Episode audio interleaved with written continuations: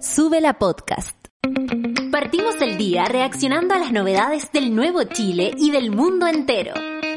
Ponte fuerte como nosotros, que acá comienza Café con Nata, junto a Natalia Valdebenito. Buen día, monada. Aquí estoy esperándoles, por supuesto, con agüita, con café, con un resfriado mucho más recuperado, así que estoy muy contenta. Eh, aparte que no me queda de otra, les cuento que cambiar el switch, porque resulta que la próxima semana eh, me voy Sí, compañeros, yo sé que me van a extrañar, pero, pero, mm, pero también no tanto, así que no se preocupen, eh, volveré como siempre, vuelvo a casa, vuelvo compañera. Hoy amanecí bastante, bastante FM. Muchas gracias por estar del otro lado. Oye, quiero agradecer, no vine hoy con el regalo porque no quería presumir. Pero el otro día fue la, la Orfe, nuestra querida Orfe, fue a ver eh, Fea el sábado. Hoy día también hay función y mañana también.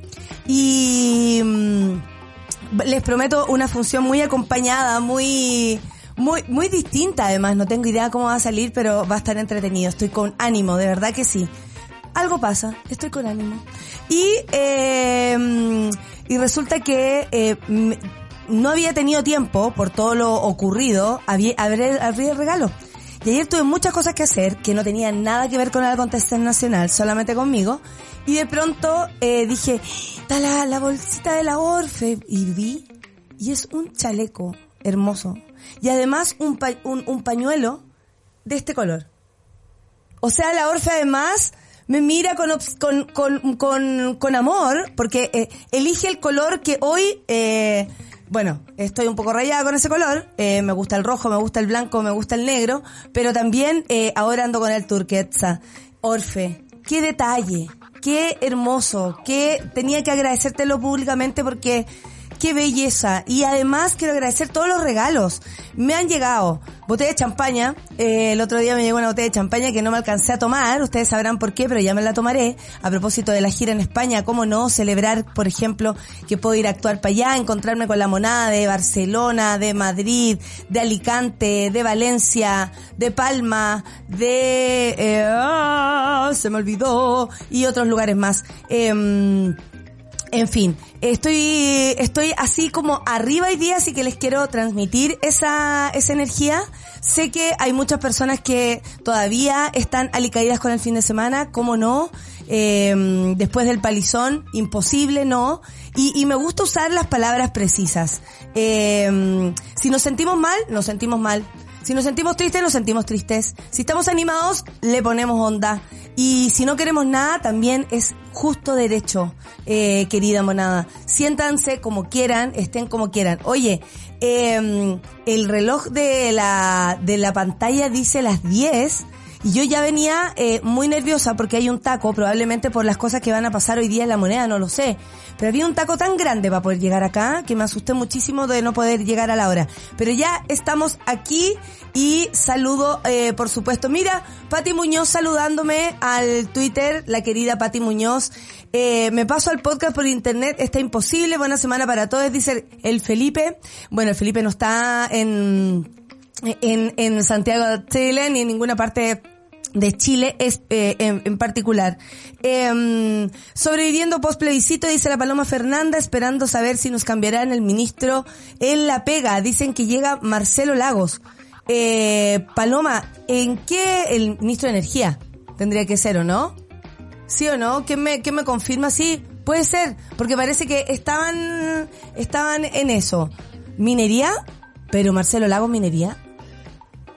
Vamos a ver, vamos a ver. Hoy día hay eh, novedades. Voy a correr esto porque me, no me me compro mi café solito. Em, eh, y eh, hay cambio de gabinete. Hoy día va a ser un día súper, súper agitado. ¿Sabes lo que me, me, cómo se llama? Me, me pasa. Ayer un amigo, un amigo que ustedes conocen, Mauricio Garrido, más conocido como el Moroch, dijo, he pasado por toda la etapa. Negación, enojo, pena, impresión, sorpresa. Ahora estoy en la etapa, ¿saben qué? Hagan la weá que quieran. Me dio tanta risa y la verdad es que estamos todos en distintas etapas y yo los invito a compartirlas aquí en el Café con Nata. El Felipe dice, anoche vi un live que hizo la Nata y qué contención sentí. Hay que vivir el proceso, sentir la pena y vivir esta tremenda decepción. Gracias por todo esto Nata, aunque moleste, yo voy a seguir llorando. No molesta, Pipe. Felipe, para nada. Usted tiene derecho a hacer lo que necesite para, eh, para salir de eh, su, su, su estado, ¿no? Ayer había escrito la No la había leído. Estoy muy triste cuando ya no había nada que hacer. Apagué todo ayer, te quiero y lo de ayer fue horrible, ansiosa. Mi querida Carolina, vamos a tirar para arriba. Y además, ¿no les parece a ustedes que es como que, mm, no sé, eh, una sensación así como, bueno, seguiremos aquí, luchando, viviendo, rascándonos con nuestras propias uñas? Tal vez no era el país que queríamos enfrentar, tal vez no lo que queremos porque miramos un mundo mucho más eh, humano, empático, pero si es lo que el país eligió, eh, bueno, habrá que ver qué ocurre y qué pasará también con todas esas personas que también se están dando cuenta de eh, las decisiones, tanto por haber votado a prueba o rechazo, y lo que significa cada una de las opciones, ¿no? No es tan sencillo como ustedes lo pensaban, y si alguien votó de manera también superficial por una de las dos opciones, se va a dar cuenta con el tiempo que no era tan sencillo tomar esa decisión. El Lu dice, buen día mones, no es mi Lu, es otro, el arroba Naraluque. Naraluque, hoy es el último día de pega de mis vacaciones, un poquito de alegría en estos días grises. Por supuesto, disfrute sus vacaciones. Qué bueno verte con el ánimo repuesto. Sí, Jorge, lo tengo. Ojalá ese ánimo se transmita a toda la monada. Eso es lo que espero esta mañana. Nos vemos en la noche querida, dice el Rafael Marcelo. Oye, que lo vamos a pasar bien esta noche. No queda otra que, que ¿cómo se llama? Que pasarlo, que pasarlo bien. No, no, no tengo otra forma de enfrentar la, la función de esta noche. Lo único que pensaba, y lo voy a decir en serio, lo voy a decir aquí ya que estamos entre nos, dije, lo único que no puedo es suspender la función. No sé, yo pensaba que el resfrío me podría aumentar, algo así. Me da un poco de, de, de, de, ¿cómo se llama? De miedito eso, pero no, ya estoy ready. El Diego dice, dame Señor la fuerza de las olas del mar, que hacen de cada retroceso un nuevo punto de partida. Esto lo escribió Gabriela Mistral. Saludos y abrazos cómplices monada, siempre adelante. ¿Sabéis que Diego? Ayer leí bastante eso y, y por supuesto que, que nos convoca, ¿no? Vamos a los titulares rapidito porque hoy día tenemos un día muy noticioso y de hecho el tercer bloque se trata de eso, de revisar algunas cosas eh, con quienes están detrás de la noticia el día después del plebiscito. Esto lo dice Subela News, o sea, muy buenos días. El día después del plebiscito, los apuntes que dejó el rechazo a la nueva constitución y el rol protagónico que tendrá el Congreso. Lamentablemente. Lo que pasó, las máximas autoridades del Congreso Nacional, el diputado Raúl Soto de la Cámara Baja y el senador Álvaro Elizalde, ah, perdón, Elizalde del Senado se reunieron ayer lunes con el presidente Gabriel Boric para abordar los caminos institucionales de cara a un nuevo proceso constituyente. Principios fundamentales, la ministra vocera de Gobierno, Camila Vallejo, ratificó el compromiso del, del Ejecutivo con las demandas del pueblo de Chile y destacó el rol protagónico que tendrá el Congreso Nacional. Además, la Secretaría de Estado señaló que acompañarán y facilitarán el proceso, junto con definir los principios fundamentales del Ejecutivo como insumos, base para las conversaciones constitucionales. Hemos establecido, dijo, que no se requiere de un plebiscito de entrada. Requerimos la elección democrática de la representación que va a tener este espacio de convención y que la paridad llegó para quedarse. Hay temas que dicen que se van a quedar, temas que dicen que ya están impuestos, que ya no salimos de ahí, pero yo he visto a todas las personas poner en duda todo y creo que eh, no se puede confiar, chiquillo, no se puede confiar. Vamos con lo que dijo el alcalde de Petorca, ahí en CNN Chile. No pueden olvidarnos, quizás la gente votó con miedo e ignorancia, pero seguimos existiendo. El rechazo ganó en la localidad que enfrenta escasez hídrica, sequía y recibe agua a través de camiones aljibe, lo cual fue criticado por adherentes de la prueba en redes sociales, ya que la propuesta de la Convención Constitucional garantizaba el derecho al agua. Eso da para discutirlo, ¿ah? Lo que sí también da para discutir es la reacción de muchas personas. Podríamos conversar eso después porque han salido múltiples, eh, no sé, como, como gente, no, les hago más, bingo a esta gente, total, les gusta vivir mal. Otros dicen, ¿para qué voy a andar votando o saliendo a marchar si la gente no quiere mejoras? Y en fin, y hay otros dicen, no digan eso, no ofendan a las personas, todos tenemos derecho a votar como queramos. Eh, Por otro lado, otros dicen, oye, dejen a la gente sentir rabia. Si también es un proceso. En fin, estamos todos en una vorágine de, em, de sensaciones, de, de percepciones, de visión de futuro. Son tiempos interesantes de todas maneras. Presidente Boric prepara para este martes su primer cambio de gabinete, lo dice Cooperativa. Mario Marcel confirmó la modificación ministerial que ya había sido adelantada el domingo por el mandatario tras la derrota del apruebo. El titular de Hacienda destacó que tras el plebiscito el trabajo de gobernar y de impulsar reformas no va a ser igual. Upa, ¿qué significará eso? Lo veremos con el correr de los días. Y también la BBC dijo ¿Quién es Liz Truss? Truss, eh, no. ¿Cómo se dirá? ¿Por qué no es Truss? ¿O Truss? ¿Truss? ¿Está bien? Truss la primera ministra del Reino Unido que caminará directo hacia el huracán. ¿Qué es esto? El Partido Conservador Británico eligió a Liz Truss como la nueva líder y sucesora de Boris Johnson. Perfecto, Boris Johnson salió, entró Liz Truss, no se nos va a olvidar el nombre, quien renunció a principios de julio, lo que convierte automáticamente en la primera ministra del Reino Unido. Tras el anuncio de este lunes, está previsto que el martes Johnson dé su discurso de, de, eh, de su discurso, uy, se me ocurrió, de despedida y notifique su salida como primer ministro a la reina Isabel dos, eh, dos, segunda en el castillo de Balmoral, de, en Escocia. Después, tras, la señora nueva, la Liz Tras, eh, se reunirá, oye, es como nombre de banda, con ustedes, Liz Tras, una cosa así. Eh, se reunirá con la soberana para notificarle su intención de formar gobierno, debido a una inflación en Reino Unido que podría llegar al 18% y a una preocupación general sobre los altos costos de la energía. La nueva primera ministra no contará con el tradicional periodo de luna de miel, según anticipa el editor político del diario The Independent, eh, Independent Andrew Woodcook. Oh, ¿qué dije? Ah, Ok. Oye, vamos a la música. Ya son las 9 con 17. ¿Ah? Perfecto, esta es la imagen de Media Banco, me, muestran, porque el cambio de mando por lo que se escuchó va a ser en el, en el patio de los cañones. Por eso estaba cerrado. Muchos, obviamente, los periodistas, oye, Roberto Cox en la mañana está, pero la, la risa no se la saca a nadie. Eh, hoy día decía, hoy, Qué fuerte, que el gobierno, opinando, opinando el, el Mauricio Bustamante. Te queda mucho tiempo para eso, Roberto Cox. Eh, bueno, debe estar en llamas, cada uno con sus cosas.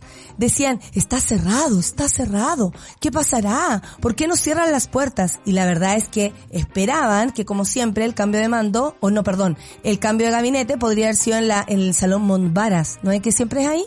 Bueno, ahora no. Al parecer se va a hacer en el eh, patio de los cañones. Esa es la imagen que nos llega directamente ahí como que hay, vemos la, el, como el pick-up, una parte de atrás de una camioneta y una alfombra. Y un carabinero atrás o gendarme, no, carabinero. O de la brigada escolar, no lo sé. Ah, mentira. Ya, son las 10 con 19 y nos vamos a escuchar música. Eh, vamos a estar atentos, por supuesto. New Radicals con You Get What You Give. Café con nata en Súbela. Café con nata. Oye, estaba leyendo, bueno, primero me acaba de llegar una nota que salió en el Dínamo, eh, faltaba la, creo, la, la, la, pura actualización a propósito de dónde sería o será el cambio de gabinete, pero suenan nombres como Carola Toá, José Antonio Gómez, Partido Radical, ¿se acuerdan? Que fue ministro de Justicia, si no recuerdo. Eh, le sigue Marco Antonio Núñez, PPD, ahí aparece Marcelo Lagos, eh, como independiente y Manuel Monsalve, pero Manuel Monsalve es subsecretario de Hacienda, de, perdón, de, de Interior, de Interior. Eh, ¿A qué pasará? Ahí están los enroques que no entendemos. Se dice que eh, saldría Giorgio Jackson y saldría Isquiasiches, eso lo dijimos ayer también.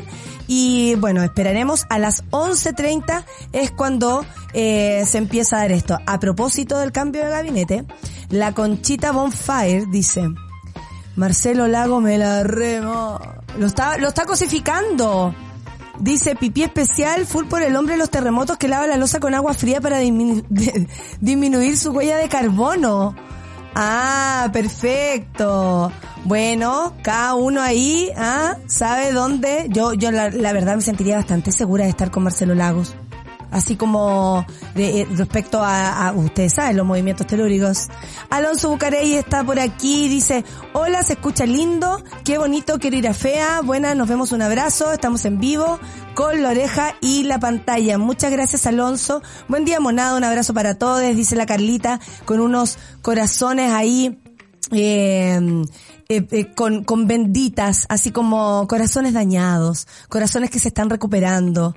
Buen día, Mona, siempre de pie, sin embargo no deja de sorprenderme. Estos datos son brutales. A propósito que, eh, a quienes rechazaron, según, bueno, empiezan a salir la, las estadísticas, ¿no? Eh, con más fuerza fueron personas con ingresos bajos. Yo creo que el porcentaje da a entender que fue bastante transversal o sea, no le podemos nosotros, menos sin tanta información y con todo el respeto que debe tener la gente y, sus elecciones. Eh, luego se verá si les gusta, si no les gusta, qué pasó, eh, si están conformes, a quién le creyeron, a quién no. Eso es parte de lo que va a pasar en el futuro pero como no soy la ICI, no puedo sacar las cartas aquí ni, ni decirles algo sobre el futuro, solo puedo decir que nada, se eligió por la constitución de 1980 y ahora se empieza en un nuevo proceso que honestamente y personalmente no tengo la menor idea de cómo se viene. Porque va a contar con voluntades, con el protagonismo del Congreso, que sabemos quiénes están ahí y cuáles son las mayorías en el Congreso, no está tan fácil. Pablo Piña, nos vemos hoy en Fea, Pablo. No te puedo creer. Si tienes paciencia, ¿me esperas y nos damos un abrazo? Le regaló una entrada a mi sobrina por su cumple y una para mí, obvio. Ya me dijeron que reiré hasta acalambrarme el abdomen. Te lo prometo, querido. La meme, necesito energía, monita mayor. Tan necesario escucharte. Yo también estoy aquí para darles energía. Amiga, qué linda la polera, dice mi querida Berito. Berito mía, ¿cómo estás? Te mando besos y abrazos. A ver, ¿qué más tengo por acá? Hay varios, ¿ah? Eh, Está, está saludando Tardigrada, así se llama, la Carola Puebla. Un abrazo para ti, querida. Eh, que tengas un buen día. Ahí está también la Susana mostrando como quienes habrían votado apruebo y rechazo. Eh, esta semana yo creo que lo vamos a usar para conversar y salir de eso, ¿no?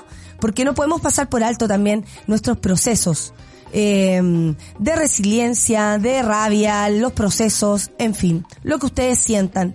Se dice que Giorgio pasa al Ministerio de Desarrollo Social, dice la cadente con brillo, ahí en Roque parece, tal vez también hay en Roque pasando a Isquia a Salud dice la decadente con brillo. Necesito esperanza, por favor. Un abrazo para todos, dice Alegre. Oye, ¿saben qué? Había muchas personas también y, y aquí es donde nos podemos acompañar, ¿no? Eh, que, que tienen un montón de sensaciones. Yo, por ejemplo, conversé con mucha gente a propósito de, de estar participando en algunos eventos de la campaña, eh, que me siento muy orgullosa de haber conocido a esas personas por ejemplo, el comité de, uno de los comités de vivienda de eh, Peñalolén. Y ella, una de las chicas, eh, una de las mujeres, porque mujerazas, ¿no? Que están a cargo de esos comités que trabajan para, para conseguir mejores condiciones respecto a la vivienda, un, un problema absolutamente además transversal. O sea, no porque usted tenga plata en su bolsillo va a tener una casita. Usted sabe lo, lo mucho que se especula o la calidad también de la misma vivienda. Y en un momento, y he pensado mucho en ella, eh, me decía que la gran oportunidad para la vivienda en este país, según esos pobladores de Peñalolén, los saludo pero con un abrazo grandísimo, eh, era la nueva constitución. Entonces, hay muchas personas que sienten que también se, se cayó algo muy importante. Por lo mismo, tenemos que acompañarnos. Y por lo mismo, también tenemos diferentes formas de enfrentar esto. Hablábamos de la rabia, por ejemplo, a propósito de, no sé, lo que pasó en Petorca, porque claro, es sorprendente. Si una constitución incluye los derechos del agua, cuando tú de verdad tienes problemas para conseguirla y además has visto el saqueo o el abuso, ¿no? Que se hace de los recursos naturales por parte de la gente que tiene mucho dinero en este país y además el derecho a tener esa, ese lugar o, o, o desviar las aguas para usarlas para sus propios bienes.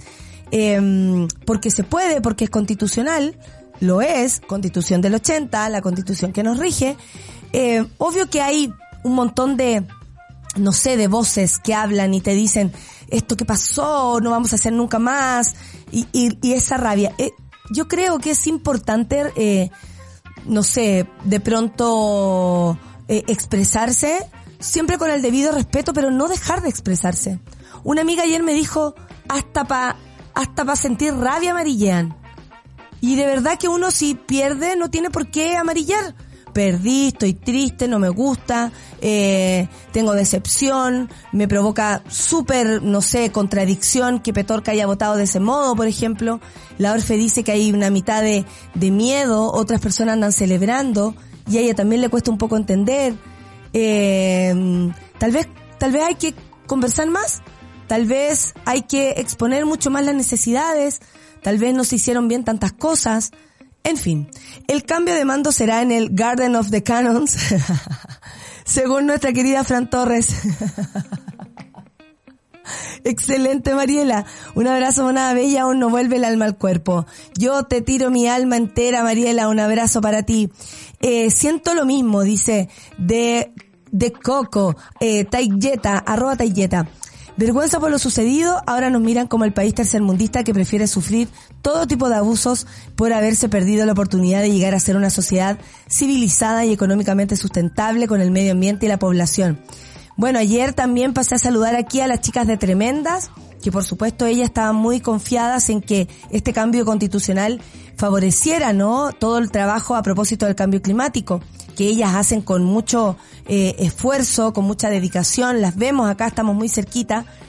Y fue una conversación súper pequeñita, desde mi parte, ganas de, mm, no sé, como de apapacharlas un poco, se veían bastante alicaídas, una de ellas incluso me soltó unas, unas lagrimitas, eh, y, y, bueno, hay que pensar en todas las orgánicas que trabajan y siguen trabajando para que, por ejemplo, la mujer tenga un lugar privilegiado y no privilegiado, sino que el que merece paridad, que el medio ambiente siga teniendo una importancia porque es urgente, porque nos estamos quemando, porque esto es sí o sí, eh, por todas las demandas que existen, ¿no? Ya hablamos de salud, vivienda, educación, eh, y en fin, el agua, una de las cosas importantes. La justicia, otra de las cosas importantes. Eh, muchas cosas que contenía este texto, pero que la gente terminó rechazando. Y por varias eh, razones. Esas razones son las que estamos conversando y, probablemente le daremos un poco más eh, de, de, espacio para poder hablar y también, ¿por qué no? no sé, concentrarnos en, y sentir, y sentir. Dígame. Canción, por supuesto que sí, para allá iba. Lo que vienes es Gorilas con Tame Impala y New Gold, aquí en el Café con Nata de Sube la Radio. Lo sigo leyendo, ah, lo sigo leyendo. Café con Nata. Café con nata. Oye, no hay ninguna noticia a propósito de lo que está pasando. No, tengo la, la televisión ahí y no, no ocurre nada todavía. Están todos esperando afuera de esta. Sigue el camión, sigue el guardia, sigue el, el carabinero y toda la cosa. Pero no, no hay, no hay todavía noticias al respecto. Oye, eh, titulares del día de hoy, alcalde de Petorca. Hablemos de esto porque también puede sacar un poco la emocionalidad que, que llevamos eh, a propósito de los resultados de este fin de semana. Eh, se ha comentado también, por ejemplo, a propósito de la obligatoriedad del voto. Después le podríamos dar a ese a ese tema también. Alcalde de Petorca dice, no pueden olvidarnos, quizás la gente votó con miedo e ignorancia, pero seguimos existiendo. Igual triste el, el titular encuentro, no sé, como que... Sí, pues siguen existiendo, ¿cómo no? Si no se puede olvidar ningún lugar de, del país. Puchuncaví, Quintero, atención, o sea, después de todo... Lo que pasa es que, a ver, si comprendemos el estallido social o nos paramos desde ese lugar, hace ya mucho rato, ¿no? Eh, donde el, el, parecía ser que la gente eh, queríamos, y yo ahí me sumo porque yo sí quiero, eh, me baja un poco el, el, el, retorno de la musiquita, porque, francamente, eh, tengo que coordinar muchas cosas al mismo tiempo. Y em, me, siento como Farcas eh, haciendo su, su trabajo. La cuestión es que, em, ya, eh, ¿cómo vamos a olvidar? Eso es imposible. O sea, eh, pese a que los resultados no nos gusten, imposible para un pueblo que dijo en un 38%, sí, no somos mayoría, que, que, queremos que el agua nos pertenezca, que queremos que deje de ser de los poderosos, que queremos plantearnos una nueva forma de vivir, eh, somos los que menos debemos olvidar. A, a, quienes han quedado más allá de sus opciones, una vez más, olvidados al azar, olvidados a su, a su suerte. O sea, porque de verdad, eh, si nos vamos a poner eh, tan fijados, digamos, como decir, yo te ayudo mientras tú hagas lo que yo quiero, te conviertes precisamente en esas personas que no queremos ser. O sea, yo no puedo estar dispuesta a ayudar solamente cuando a mí se me den las condiciones o cuando las cosas resulten como yo quiero. Yo no lo veo así. Yo creo que hay que seguir luchando por las zonas de sacrificio, hay que seguir dando esa pelea. Ahora, por supuesto que entra mugre a la cabeza cuando vemos que esos lugares que necesitan una, una con urgencia, em, determinaciones que cambien, ¿no? El, el, curso de las cosas, así como si esto fuera el agua, el curso del río, eh, obvio que pasan cosas, obvio que no entendemos, Obvio que hay también gente en Quintero que no entiende nada. Obvio que hay gente en Petorca que no entiende nada.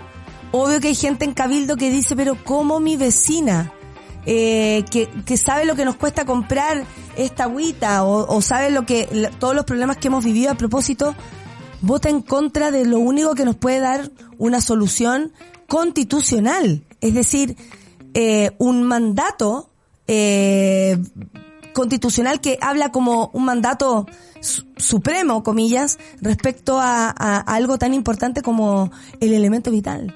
Entonces, obviamente que existen todas esas contradicciones y yo no quiero sacarlos de ahí. Solo quiero que igual hay eh, como entender que hay que ser respetuoso, incluso con esa rabia. Como dijo mi amiga, no amarillar con la rabia. Si tú sentís rabia, démosle para adelante.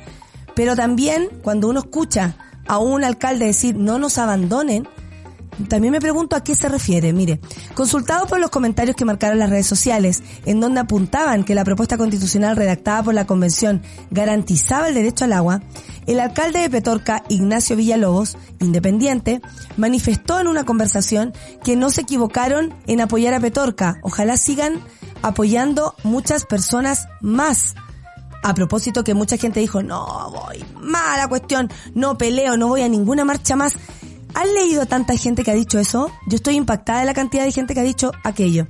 Está bien que uno tome su tiempo para reflexionar, pero la calle nos pertenece y si usted quiere salir a, hacer una protesta, está en todo su derecho y esperamos que eso no descanse, porque las como, como decían en, lo, en, en, esta mm, declaración de los movimientos sociales a propósito que estaban involucrados en la Convención Constitucional, esto no solo, o sea, esto, esto que está pasando no soluciona nada.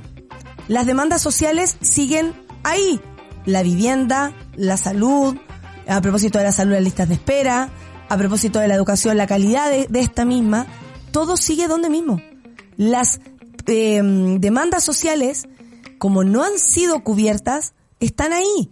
O sea, las personas probablemente hayan votado apruebo o rechazo, van a tener que en algún momento salir a la calle a reclamar por sus derechos igual.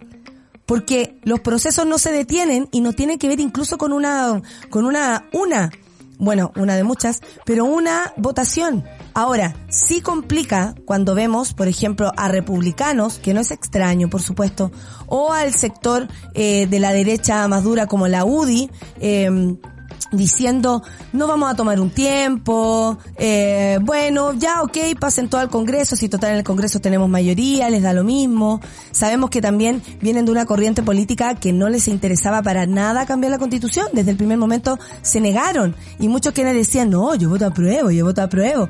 Eh, probablemente no lo hicieron o era algo más popular como el señor Desbordes, por ejemplo, más conocido como Don Paco.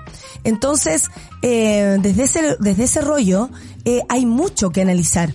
Bueno, les puedo contar que en Petorca, por ejemplo, voy a tomar un poquito de agua. Qué rica la agüita en la mañana. Según el jefe comunal, no pueden olvidarnos, dijo. Quizás la gente votó con miedo, ignorancia y desconocimiento, pero seguimos existiendo en esta provincia y en este territorio. La gente no puede seguir invisibilizando territorios tan vulnerados como los nuestros, como Petorca. Claro, lo que pasa es que no se, no se invisibilizó, se puso como una, una prioridad en la, la constitución eh, el derecho al agua, el, el, devolvernos el agua de alguna manera. Eh, no se invisibiliza. El punto es que el pueblo también habló y la comunidad de Petorca al parecer eh, no sé cuáles son los, porque no quisiera hablar de ignorancia, no quisiera hablar de desconocimiento, incluso prefiero hablar más de miedo que de todo aquello, porque lo demás me parece que es ofensivo. Si bien hay mucha gente que a lo mejor eh, no es que disfrute la ignorancia, pero le da un poco lo mismo saber o no saber, involucrarse o no involucrarse, me imagino que el tema del agua se vive constantemente. Entonces ahí es donde entra otra reflexión. ¿Por qué las personas votaron en qué, qué, qué interesante sería saber por qué. Si, por ejemplo, eh, no sé, te interesa más tu tu estatus, comillas, porque no sé cuál podría ser económico, que poner en riesgo eh, el, toda la estructura de tu región a propósito del agua, no te importa, estás acostumbrado, no creíste que la, una nueva constitución pueda cambiarlo, te dijeron alguna mentira, porque si bien se puede hacer mucha autocrítica de, críticas y autocríticas de la campaña, no podemos pasar por encima de lo que ha sido también la campaña o lo que fue la campaña de las mentiras, que a, propósito de eso vamos a hablar después con nuestra invitada. Entonces, hay muchos factores de encuentro. Del mismo modo, respecto a los comentarios, el alcalde de Petorca reflexionó, hay rabias contenidas, la juventud tenía mucha ansiedad y muchos sueños de poder aprobar este texto constitucional. Nosotros estamos acostumbrados a perder y ganar y la construcción de la democracia es esa. Pero ¿qué pasó en Petorca, por ejemplo? El rechazo ganó con el 56.11% y el apruebo tuvo el 43.89%, por lo que estoy leyendo acá.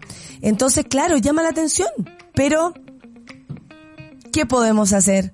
Por ejemplo, cuando dicen la mayor cantidad de las mujeres votó rechazo. O sea, las mujeres no están reflexionando sobre la paridad, o sea, no han considerado esto como una un, un desde, o sea, no les importa, no la leyeron. Hay millones de factores. El punto es que yo creo que lo interesante en lo que viene ahora es entender, porque también ayer empezaron a aparecer personas que recién se están dando cuenta de lo que es una constitución, de lo que se votaba el fin de semana. Y eso también habla de un país desconectado de sus necesidades, de su empatía, de su mismo pueblo, de su territorio, y también de una votación eh, obligatoria, que puso otros puntos sobre la mesa. Por ejemplo, muchos han dicho que la votación obligatoria eh, votó gente que no le importa nada. Nada, y que les dijeron, oye, ya, todo a votar rechazo, partieron a votar rechazo, o todo a votar a prueba, partieron todo a votar a prueba. No lo sabemos. ¿Cuánto de esa población? ¿Cuánta gente votó sin ningún interés, por ejemplo? ¿Cuánta gente votó sin ningún tipo de, de mística? Ni para el uno, ni para un lado, ni para el otro. ¿Cuánta gente votó sin, eh, sin pensarlo, sin leer el texto? ¿O cuánta gente leyó el texto y lo rechazó? ¿Y cuánta gente leyó el texto y lo aprobó? O sea, esos porcentajes yo creo que van a estar muy interesantes. Y si me preguntan a mí, ¿qué creo del voto voluntario o del voto obligatorio? Yo creo que el voto debe ser obligatorio. Primero que todo porque pone a la sociedad en una situación de discusión constante. Eh, creo que si hay voto obligatorio también debemos unirlo con la educación cívica que por ejemplo te explica cómo se construye un Estado, cuál es la importancia de una constitución, cuál es la importancia de ti como votante frente a las decisiones de tu país, cómo se compone eh, un, país completo, ¿no? En su, en su máxima expresión de, de, de los poderes, ¿Qué, qué, qué, qué significa el poder ejecutivo? ¿Qué, todo eso yo lo aprendí, me acuerdo, en educación física y luego se acabó educación eh, física, cívica y, mm, y, no, y no hubo más. Pero sí me quedé con aquello. Eh, comportamiento cívico, votaciones, estar eh, constantemente leyendo lo que significa una constitución. Por ejemplo, si no conocemos la constitución del 80, probablemente muchas personas dijeron, no, yo prefiero quedarme con lo que tengo y listo. O, o, o en este país siempre hay que salir a trabajar el lunes, así que da lo mismo lo que pase. Yo creo que es primera vez que eso no da lo mismo. Personalmente lo creo.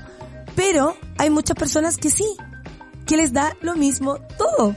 Y desde ese lugar, tal vez el voto obligatorio empuja a esa gente, no tal vez a seguir a la masa, sino a decir chuta, ya que por primera vez me están pidiendo la opinión o la tengo que dar de una manera responsable, eh, le voy a poner color, voy a aprender. Pero también tenemos que pensar en otra cosa. En nuestro país se vive de una manera muy desigual. Muy. Hay personas que nunca pudieron leer el texto porque no tienen tiempo. Hay madres que nunca iban a poder sentarse a leer el texto con sus hijos porque tienen dos trabajos, estudian y más encima crían. En este país el 70% de las mujeres cría sola. O sea, me imagino y no podría decirle a una mujer, tú, tú no tienes idea lo que nos hemos perdido, por tu culpa, no vamos a tener paridad. Si esa mujer no tiene tiempo ni para darse el pelo, ni para ir al baño tranquila, y cría sola todo el día. Ese es el contexto de nuestro país. Un país que ha sufrido un montón de abusos. A mí me parece eh, que la palabra abuso se hace importante, porque es ahí donde hemos estado viviendo. Y cuando uno está acostumbrado al maltrato, cuando uno está acostumbrado al abuso, probablemente ni siquiera elija salir de ahí porque no conoce otro horizonte. Entonces, hay mucho para reflexionar. Y yo no los llamo a no enojarse, a no sentir, a no sentir pena, a no sentir decepción, porque sí, es decepcionante, claro que sí, pero si vemos las razones de esa decepción, son mucho más profundas que solamente un ignorante, desinformado, porque también se hizo una campaña, y aquí yo soy responsable, o como siempre me hago responsable en mis palabras, una campaña de la mentira. Se distribuyeron textos falsos. Se pagó plata para hacerlo. Se informó a la gente mal. Se le hizo creer lo de la vivienda, por ejemplo. O mucha gente dice, y yo no sé si es cierto, que porque no le dieron el último 10%, el sexto, el sexto retiro de la FP, la gente votó en contra del gobierno. No sé, hay demasiados factores como para echarle solo la culpa a uno. Este país es muy diverso. Y yo voté por ese país diverso. Ahora, si este país no se reconoce diverso, es un poco más difícil avanzar. Ayer vendo noticieros internacionales, dice el marco. En casi todo se mantiene el discurso de que Chile perdió la opción de pasar a un país, de un país retrógrado al más progresista. Además indican que fue un factor que la campaña de desinformación. Afuera lo saben.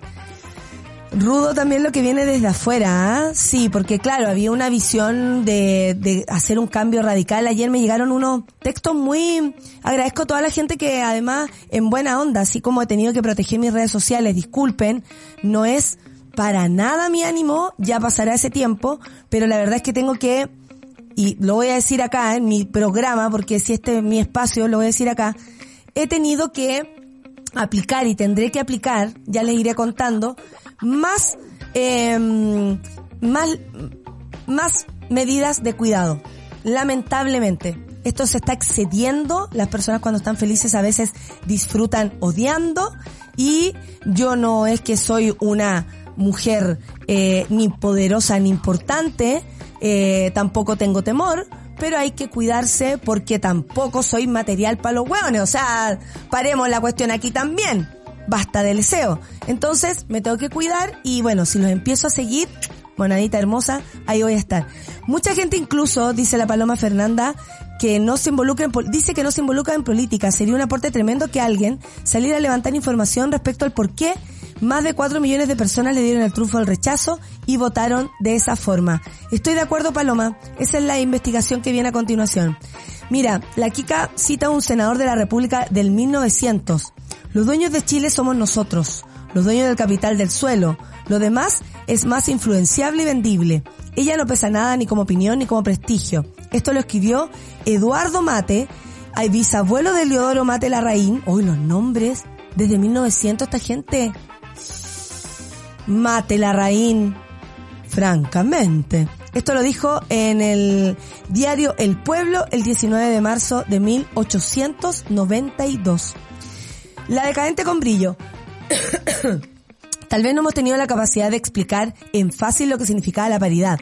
Nos quedamos en el tecnicismo feminista y no hemos sabido bajar la información. Y lo digo porque ayer hablé, con varias que me hacían la mención de ello. Lu dice, anda dando vuelta el resultado de una encuesta que indica que las dos razones más nombradas para rechazar fueron lamentablemente el comportamiento de la convención y la plurinacionalidad.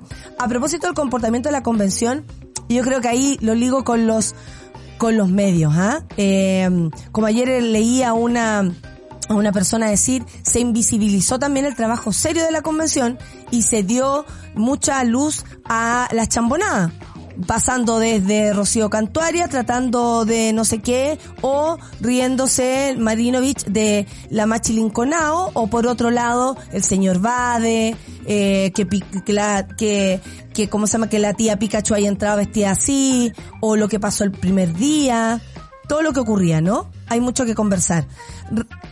Raúl Alejandro, ay, perdón, Raúl Alejandro, es cuestionable igual que el plebiscito de entrada fuera voluntario y el de salida obligatorio, dice. Mira, una valiosa opinión de Raúl también.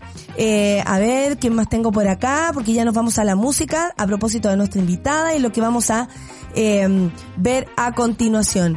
Las ganas de lucha vienen porque lo que se necesita estaba en el texto y se rechazó. ¿Por dónde se parte? Es válido bajar los brazos un rato, dice Lale la vice. ¿Sabes que sí? Es súper necesario es súper necesario bajar los brazos, descansar, reflexionar, pensar y cuidarse. La Carlita dice, los medios de comunicación infundieron miedo, la emoción que paraliza, que nos vuelve irracionales, la que desconecta y no nos permite avanzar, progresar y que nos vuelve incapaces. Y si ese miedo se exacerba, nos vuelve inseguros y catastróficos. Mira la mansa opinión que te tiraste, Carlita, muchas gracias. Nos vamos a la música, ahora ya, esto es The Cardigan y Loveful, aquí en el Café con Nata, wow, de Sube la Radio, me encanta esta canción pausa y ya regresamos en Café con Nata. América Solidaria existe porque hoy es más urgente que nunca. Nuestras vidas, las de las niñas, niños y adolescentes, se pueden cambiar. Yo quiero ser protagonista de mi historia. Yo quiero un mundo con igualdad de oportunidades. Quiero poder soñar mi futuro. Pero también construir mi presente. América Solidaria. Juntos podemos cambiar historias. Hazte socio y socia desde mil pesos mensuales ingresando a americasolidaria.cl.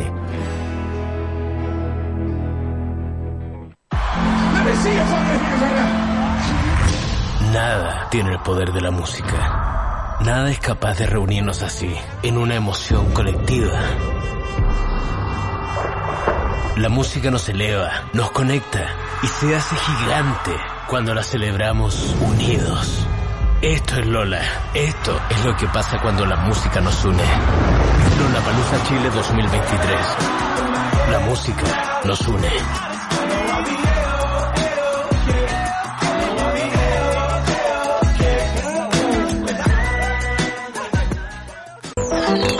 En esta generación nadie sobra. Lo que nos sobra es carácter con cuerpo para hacer lo que queremos.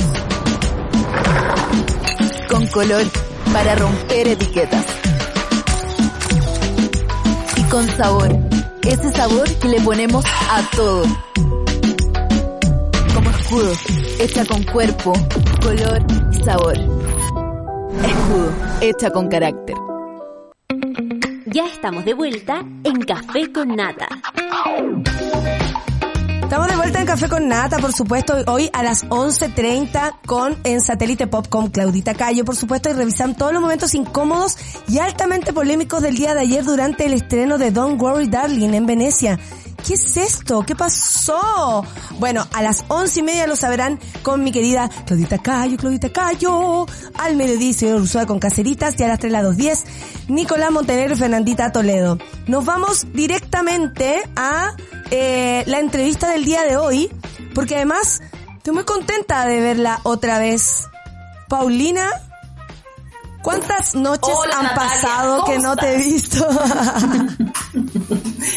cuántos lugares, ¿no? Cuántos rincones de este Santiago. ¿Qué tal? ¿Cómo estás, Natalia? Bien, Paulina, eh, Paulina Toro, la presento, periodista de CIPER. Eh, bienvenida a nuestro programa. ¿Cómo te encuentras tú esta mañana?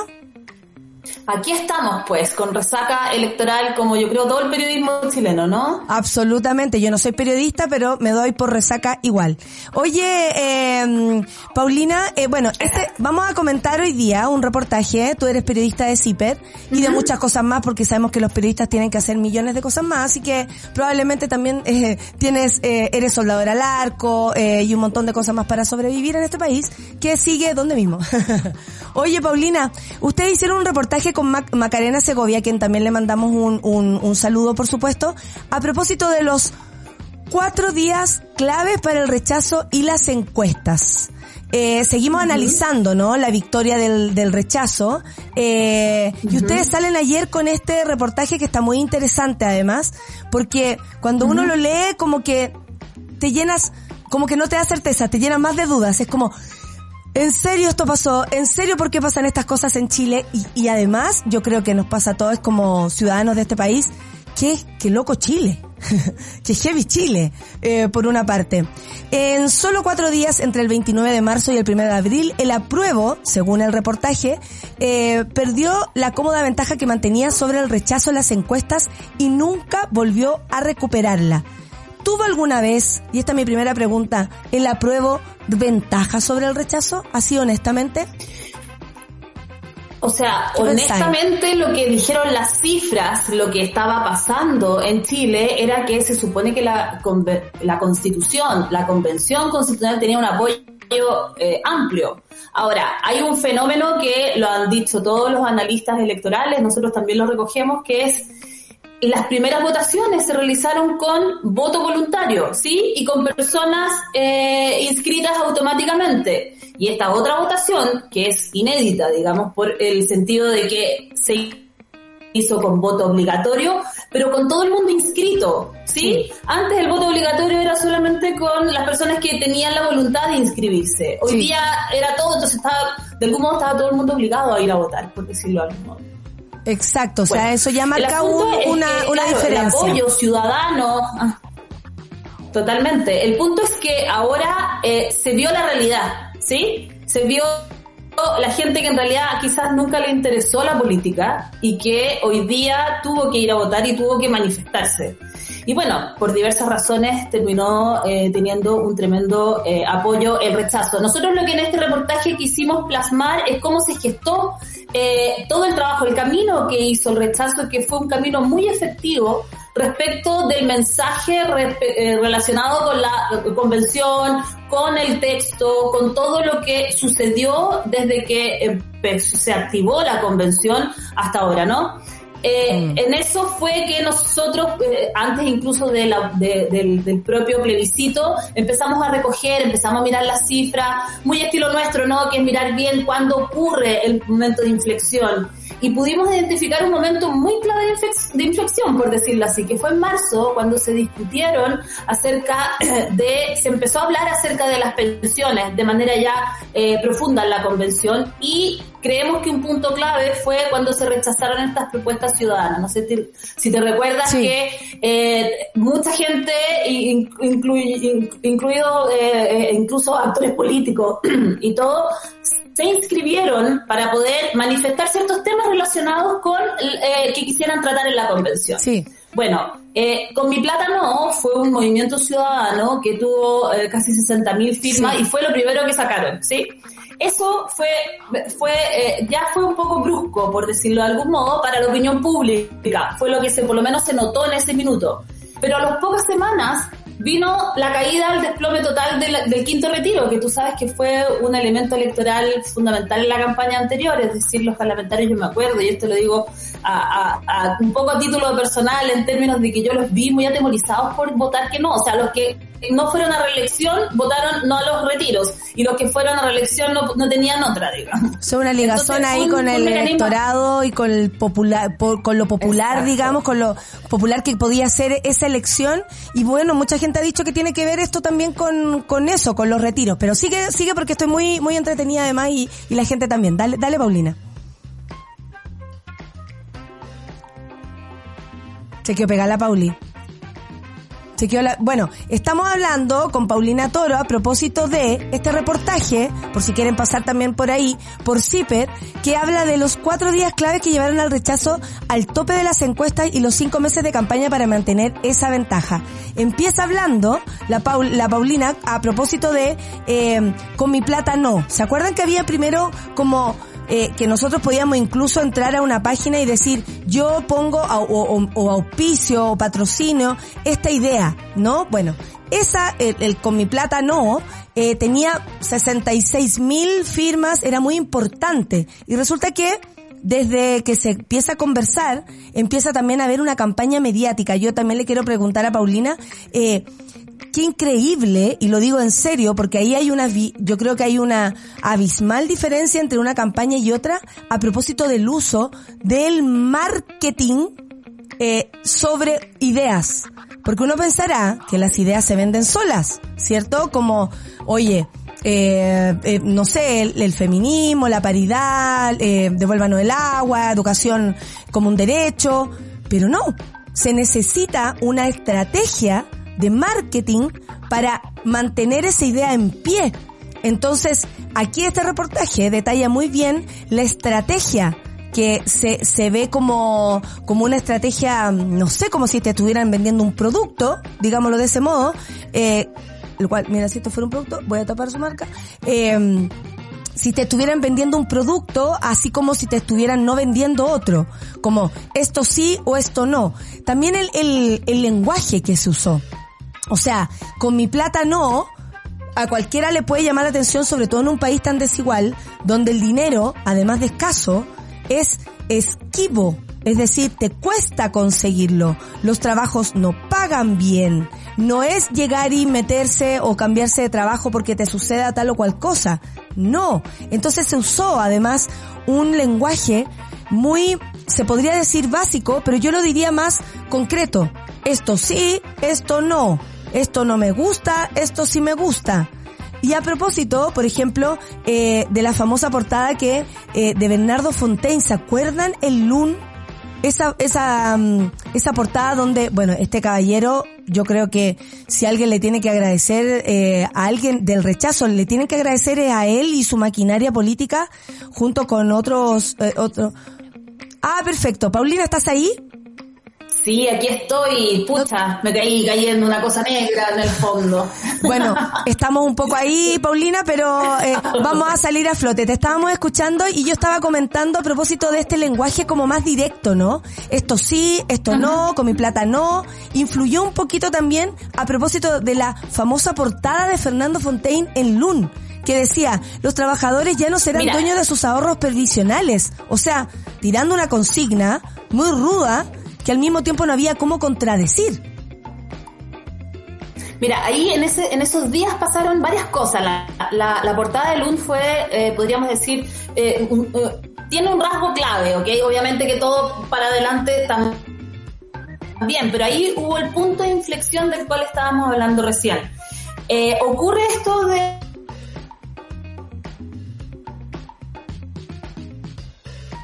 Se nos fue Paulina otra vez. Ya. Bueno, hoy qué interesante está esto. Bueno, pero yo también les puedo eh, aquí relatar.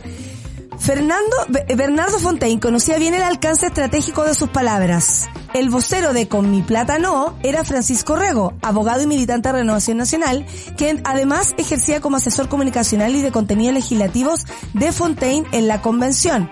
El viernes primero de abril se publica el sondeo Cadem Plaza Pública y el rechazo supera la prueba por primera vez, con un 46 versus un 36%.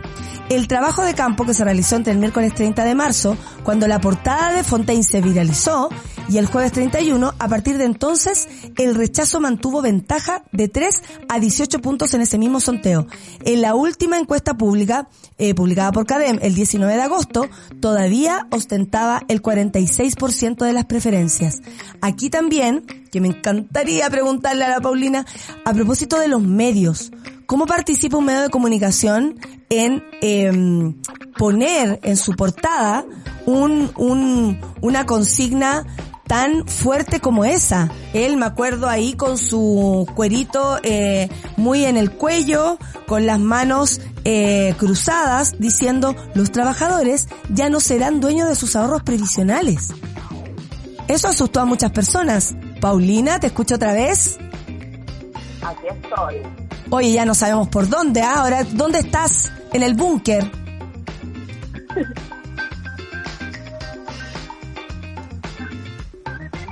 ¿Aló?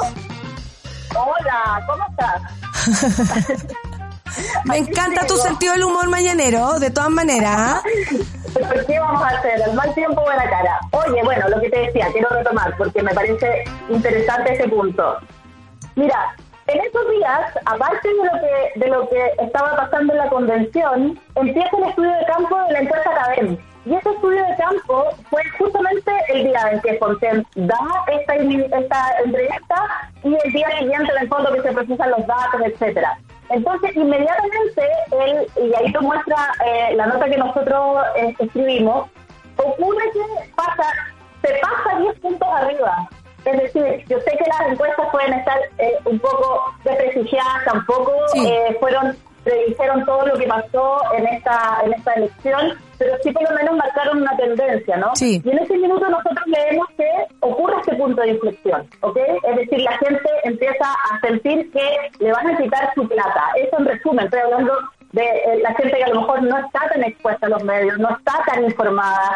Eh, convengamos que LUN es un medio que efectivamente va a ese segmento, un segmento que en el fondo se mira un diario para entretenerse o para saber cosas que no, no con tanta profundidad. No quiero criticar a yo trabajé ahí, me encanta como medio, siempre, siempre lo defiendo, pero más allá de eso, efectivamente es un, es un medio donde seguramente Fontaine muy eh, muy medido eh, entendió que ahí era donde tenía que instalar un mensaje.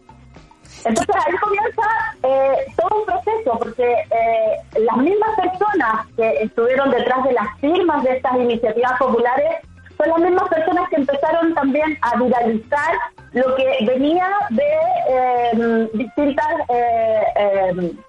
se llamaron organizaciones sociales, ¿ok? Que tienen en el fondo también a políticos detrás, ¿sí? Sí. Pero son organizaciones sociales que eh, recogen ese mensaje, las pensiones, salud, vivienda, ¿no?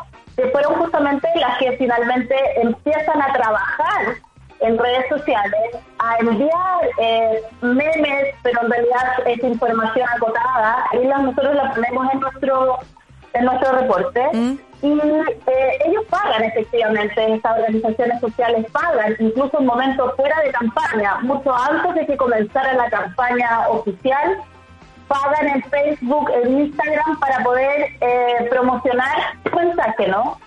Y bueno, al final se transforma todo esto en una especie de eh, mensaje muy robusto, muy contundente respecto de que las pensiones heredables, no heredables, si es que en realidad te van a quitar o expropiar los fondos. La palabra expropiación comienza a hacer, a hacer mucho, mucho sentido en la opinión pública, ¿no?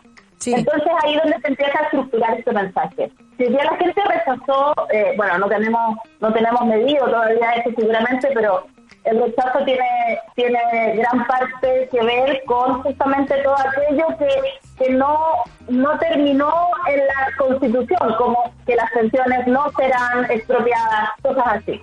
Perfecto. Oye, y además hay una conexión importante de Bernardo Fontaine y la Fundación SEA. O sea, aquí hay un...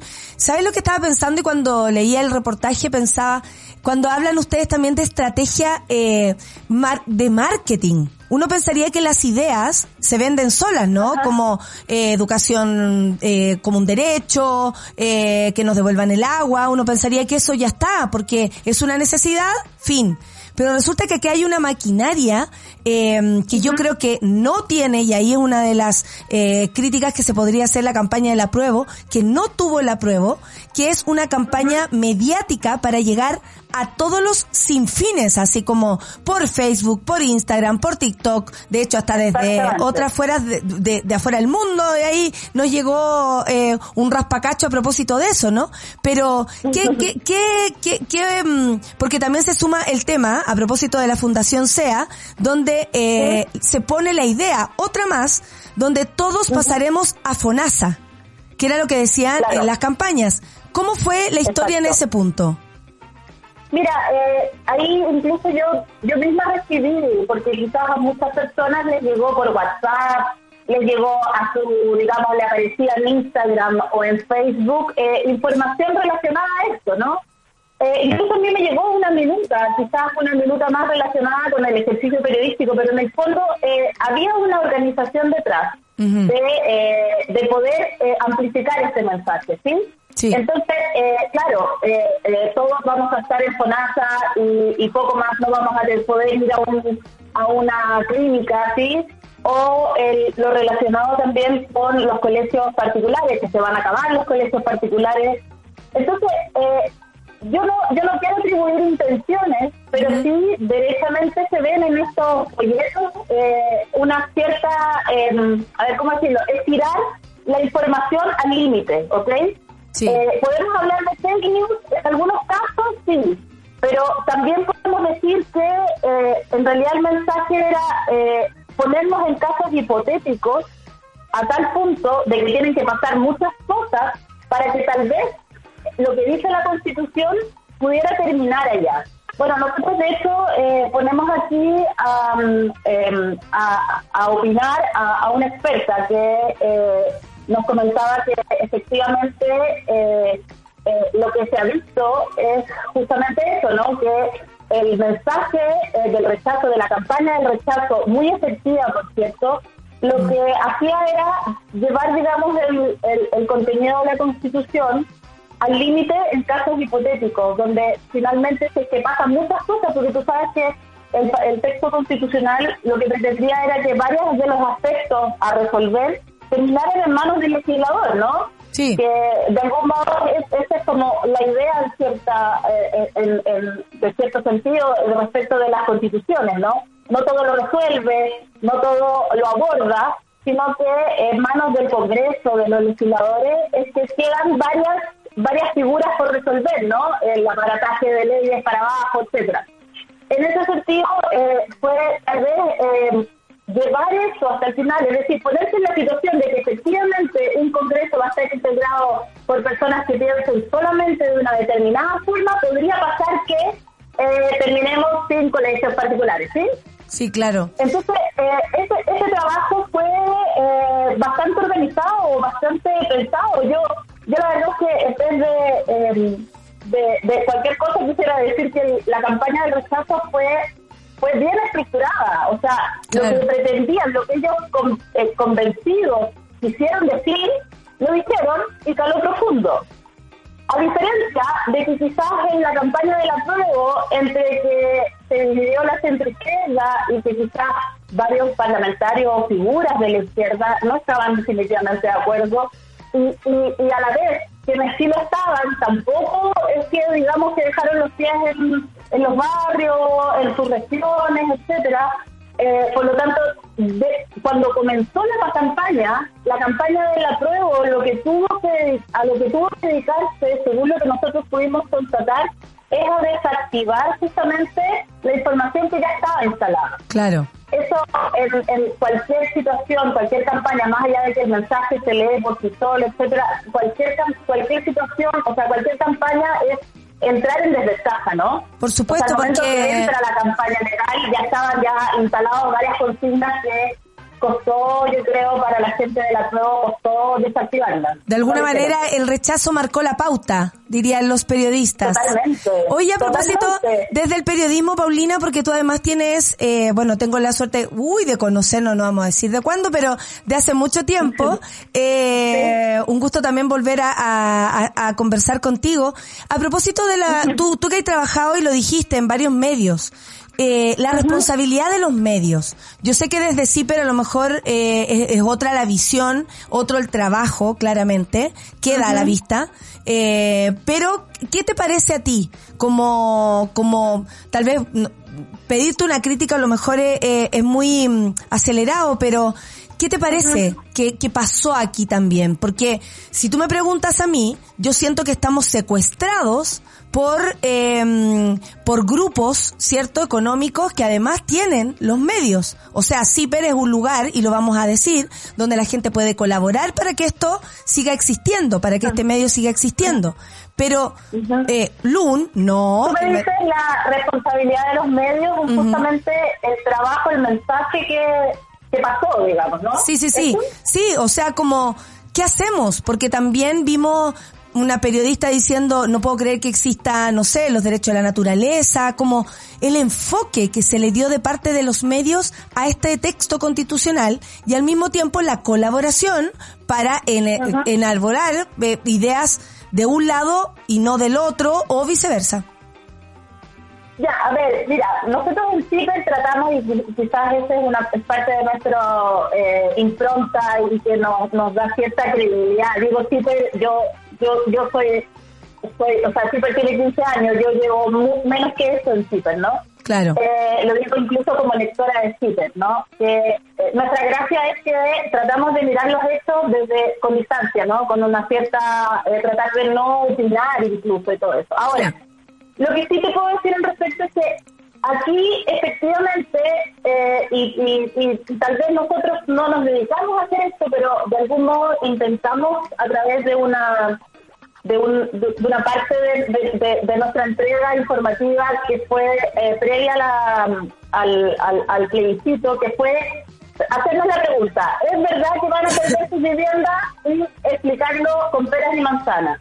Yo creo que eso se hizo el último, porque efectivamente, eh, digo, se hizo el último en general de los medios de comunicación. Y sí, puede haber una, una responsabilidad eh, de parte de quienes están en la realidad de, no tratar con, con demasiada, eh, con, con la con la energía necesaria de desactivar tal vez ciertos mensajes que no se ajustaban a la realidad tanto para el rechazo como para la prueba, ¿sí? O sea, también eso de que todo va a ser maravilloso y va a cambiar de un día para otro, también es un asunto que debería matizarse, ¿no? Y entregarle información fidedigna al, al, a la gente. Ahora, independiente de eso, no quiero culpar a la gente, eh, yo creo que esto es un trabajo de campaña. Es decir, eh, a la gente tú no la puedes obligar a informarse y a estar atento a Twitter o a estar atento a TVN o a estar atento, sí, a lo mejor la gente quiere prender la tele para entretenerse.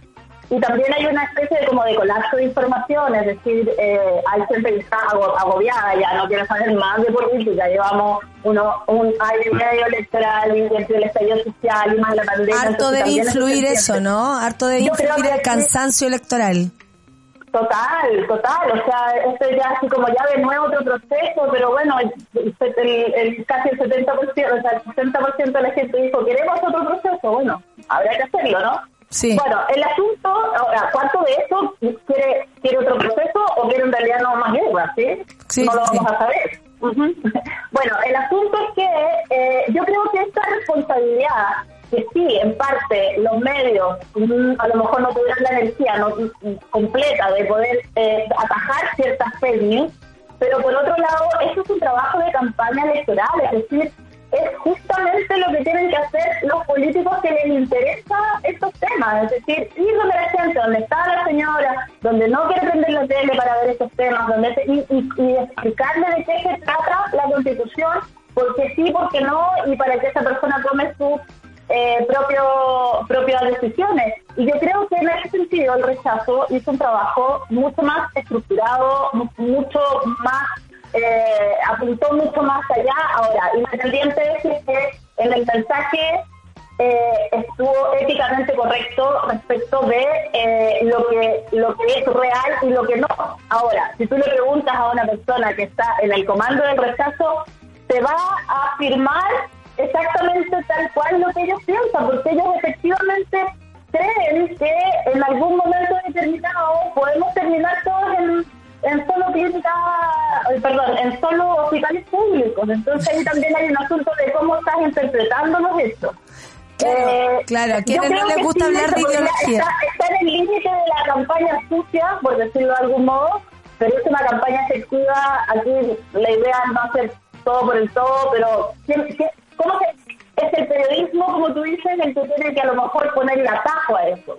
Pero también hay una responsabilidad de quienes no hicieron o quienes hicieron campaña por la prueba. ¿A qué me refiero? Quizás pudo haber políticos, quizás pudo haber gente por el apruebo que simplemente trabajó con los brazos caídos, no le dio tanta importancia o derechamente dijeron de la boca para afuera sí lo apruebo, pero en realidad esperaban que el asunto leyera, ¿no? Absolutamente. Paulina, mira, fue difícil conversar, pero creo que además tu fotografía te deja, pero maravillosamente, te, digo, te ves maravillosa. Mejor que la ya, gracias.